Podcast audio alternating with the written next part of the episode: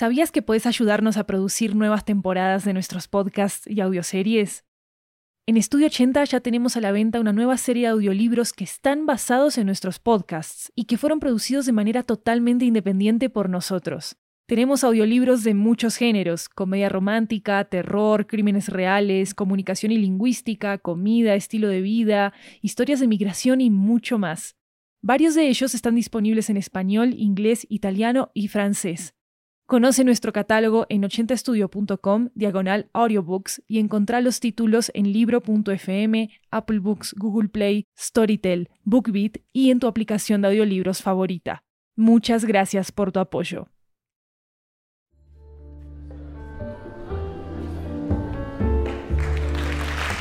Hi everyone, welcome to 80 Cuentos, a Latin American anthology with audio tales coming from all around the region. I'm Maru Lombardo, your host, and before we begin, I wanted to share terrific news. One of our Studio 80 shows, Adventure in Atacama, has been nominated for the most innovative use of audio at the Lovie Awards in Europe. And we can definitely win it with your help. If you loved Adventure in Atacama, go to vote.lovieawards.com and drop your vote. Your help will be so valuable for us. You can also find the link in the description of this episode. Today we bring you today we bring you our first story on plants and animals. This story comes to us from Buenos Aires, Argentina, and it's about facing our memories from childhood. Here goes Jellyfish, written by Maria Luisa Braña.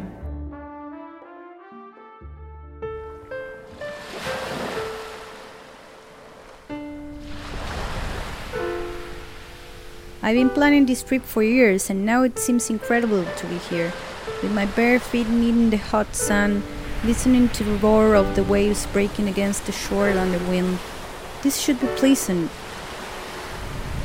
I try to get away from those thoughts, but I can't. Fists tense, horrible trembling in my legs. Inhale, exhale.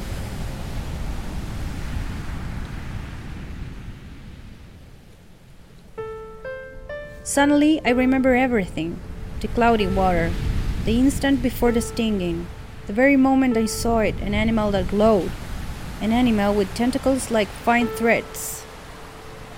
It was my first vacation on the Atlantic coast with my cousins. We couldn't stop playing, the beach was ours. We started a race, we had to jump waves, and the last one was a dog's tail. An octopus was the first thing I thought, the only thing I remember with tentacles from my elementary school classes. And right there, fluorescent thread of the animal attacked itself to my leg, injecting me with liquid fire. I felt an intense heat burning my throat, poisoning my breathing. I looked for my cousins, but everything was a blur. I saw no one. Jellyfish! We all ran away from it. Straining against the tide, I made it to shore and began to scream. A horrible burning was scorching my skin. I grabbed my leg with both hands and fell into the wet sand. I was stunned, lying face up on the beach, dazzled by the sun. I was surrounded by the shadows of my cousins. They searched for the jellyfish filaments and rubbed the wound with wet sand. That suited the burning. I couldn't see their faces because of the sun. Yes, it was huge. No, it was gigantic. It had tons of filaments. Millions. It wrapped around her and she almost drowned. She was almost carried away by the sea. In Claromecó, the sea water is icy frozen. The one that brings the warmth to the beach is the northern wind, but it also brings other things, jellyfish. A red line, swollen and snaking, was run on my leg. They were an almost invisible threat that my cousins dared to face, carried away by the joy of the vacations.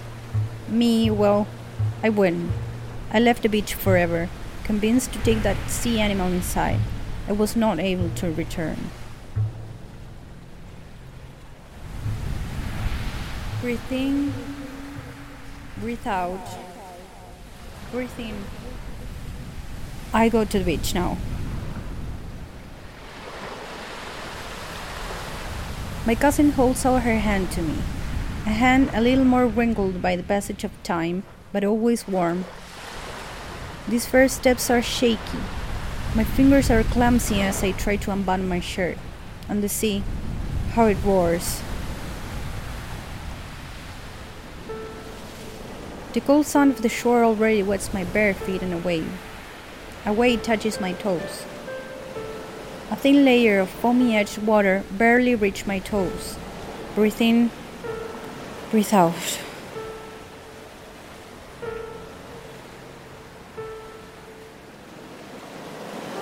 And I run. I jumped over the foamy edges of each wave until I make it over the breaker line. And here I am, suspended in the salt water, floating, dazzled by the sun's glare. The water is freezing. I can't take it anymore. It's anxiety. My whole body is on alert, alternately moving my arms and legs. And I see it out of the corner of my eye. First one, and then two and three. My skin is freezing with terror. My cousin smiles, relaxed, at a safe distance. Three jellyfish are floating around me, but they don't look threatening. What I remember as beastly animals now seem harmless. Three jellyfish dance peacefully around me, fluffy and translucent. I see one of them approaching curiously, slowly, taking advantage of the swaying of the waves, and a filament brushes my leg. The animal flees in fear, the other jellyfish go with it. My cousin guides me to the shore. We look for the wound, a pinkish line at the level of the dike. I barely feel any pain, no significant burning. My wet skin prickles as I feel the contact with the north wind. I slowly pull my clothes together, more relaxed. For the first time in so many years, I clear my thoughts. I get out of the labyrinth and I face all my beasts. I'm a child again. Spotting on the sun, I raise my eyes, and against the light, I see the outline of their cousins. Wrong people waiting for me to climb the sand dunes after races, play ball, or eat churros with their hands full of sand.